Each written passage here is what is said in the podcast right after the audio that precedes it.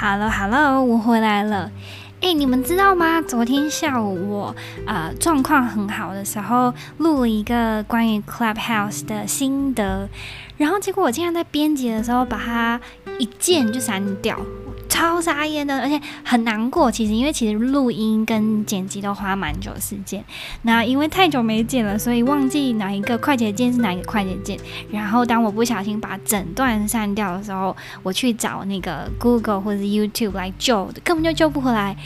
然后我昨天就生了自己，你知道吗？蛮生气的这样。然后想说，哦，算了，搞不好这个内容根本。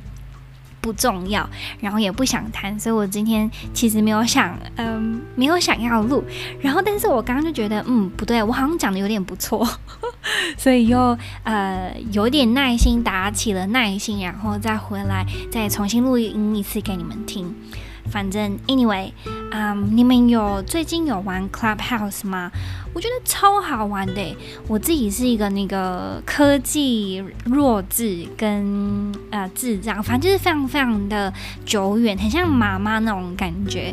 包括我的 iPhone，呃，才前阵子才刚换从啊、呃、iPhone 六，就是用了好几年这样。然后 iPad 也是啊，然后我的 A 也是从二零一三年用到了去年底。就对于科技几乎不敏感，那更不用说对于社交软体啊这一些等等的。所以那时候 Clubhouse 出来的时候，我就想说，嗯。应该不会那么有趣吧？应该觉得又只是一个你知道 TikTok 一个年轻人在疯的事情，一个啊、不适合我们这种三十几岁的人来 follow 的事情，就很不足以为意。但是我身旁人一堆朋友都在玩这个，然后就想说不对，当你你知道身旁开始出现有一些很很聪明的人啊，很有嗯成就的人开始玩这的时候，我就意识到想说嗯不对，这应该是一个很了不得的。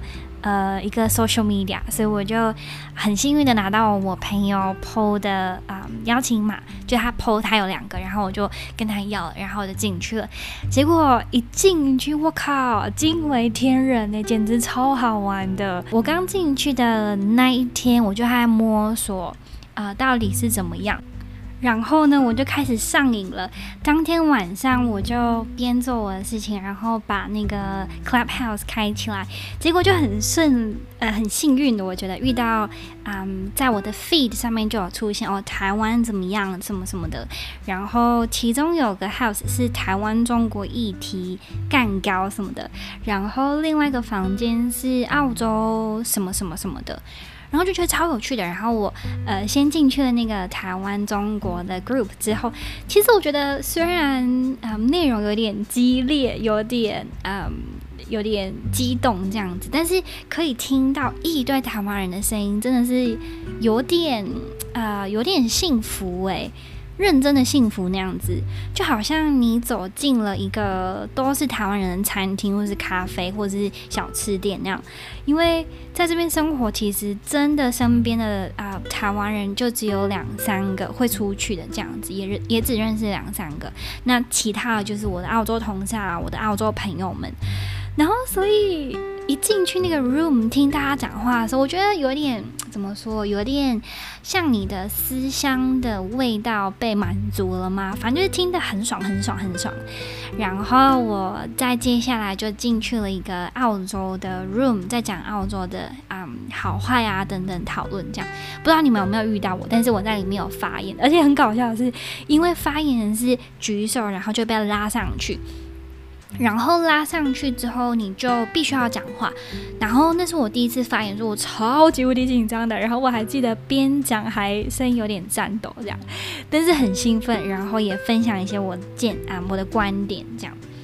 然后我就跟我同呃我的英文学生谈这件事情啊，然后我觉得我拿到了蛮啊、蛮有趣的 feedback。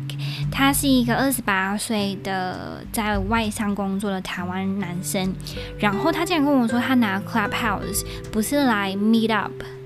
啊、不是来听别人讲话，他是要加入社团的，就像脸书社团一样，有那些 language exchange 的 rooms，那你就可以加入，然后跟一些人聊天，用英文聊啊、呃。比如说他的 partner 就是在啊、西班牙的西班牙人，那想学中文，那他就跟他交换这个西班牙语，我觉得超酷的。就是它不仅仅是一个 social media，它还能真正为你的生活上带来一些啊、嗯、满足跟方便跟资源，我觉得超好的。那我也是很幸运的在。呃，前几天我被 Joyce 揪揪了，就是 Joyce 就是呃什么看世界的那个在澳洲的台湾人，然后呀、也是有很多呃很精彩的跨国工作经验，他就揪我去讲谈，就是 co-host 谈一些澳洲的呃职场的问题啊等等的，不知道你们有没有遇到我，但是我有在那边出现一下。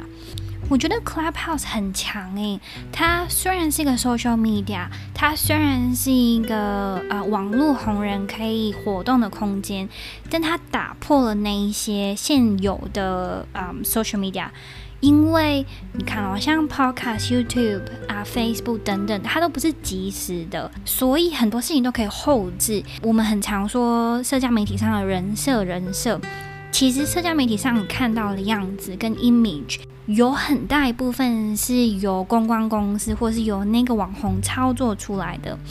换句话说，在 social media 看到的印象不会是真真实实确确啊、嗯，是他们本人，因为他可以把很多不满意的地方拿掉、剪掉、换掉，他可以换上他想要让你被看到的或是被形成的感觉。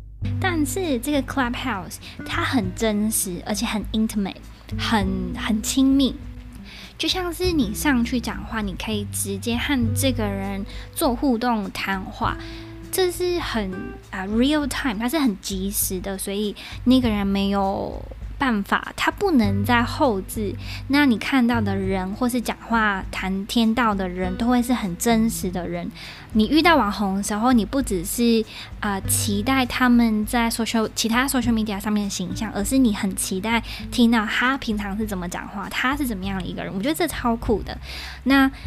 因为这个特质的鲜明，我觉得 Clubhouse 也会引起，也会养出另外一堆网红。那这些网红可能就是你知道，平常啊、非常非常真实、很有信心的。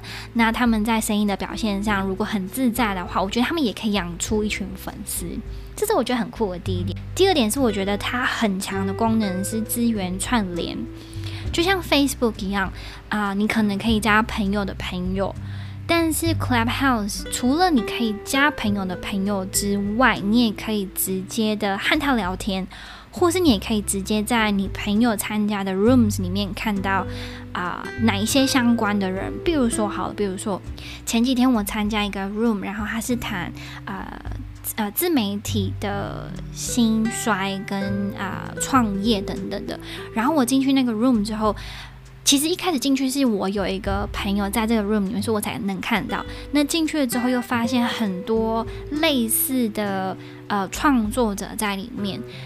那你当然是狂加啊，因为嗯很兴奋，可以这么简单可以认识到一群同温层，同样是啊、自媒体创作的人。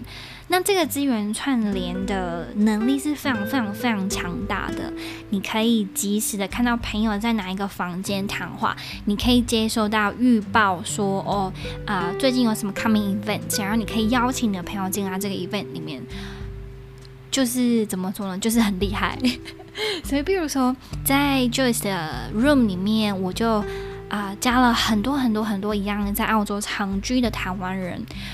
除了这个很及时的资源串联之前，我几乎没有这样的机会。那因为有了这样很及时的资源串联，你就可以把那些资源再呃加强利用，很及时的利用。我觉得这是很强很强大的。那 Clubhouse 也让我想了一下，它会有什么嗯带来的新兴职业？我觉得很有趣的是，我在一些论坛啊，或者是一些啊、群组里面都有看到大家讨论这件事情，我就跟你们分享。有一个是心理咨商师，他说 Clubhouse 这种一对多的。啊、呃，或是及时发言的特性的 function，嗯，可能可以让他们之后在心理咨商的时候做团体智商。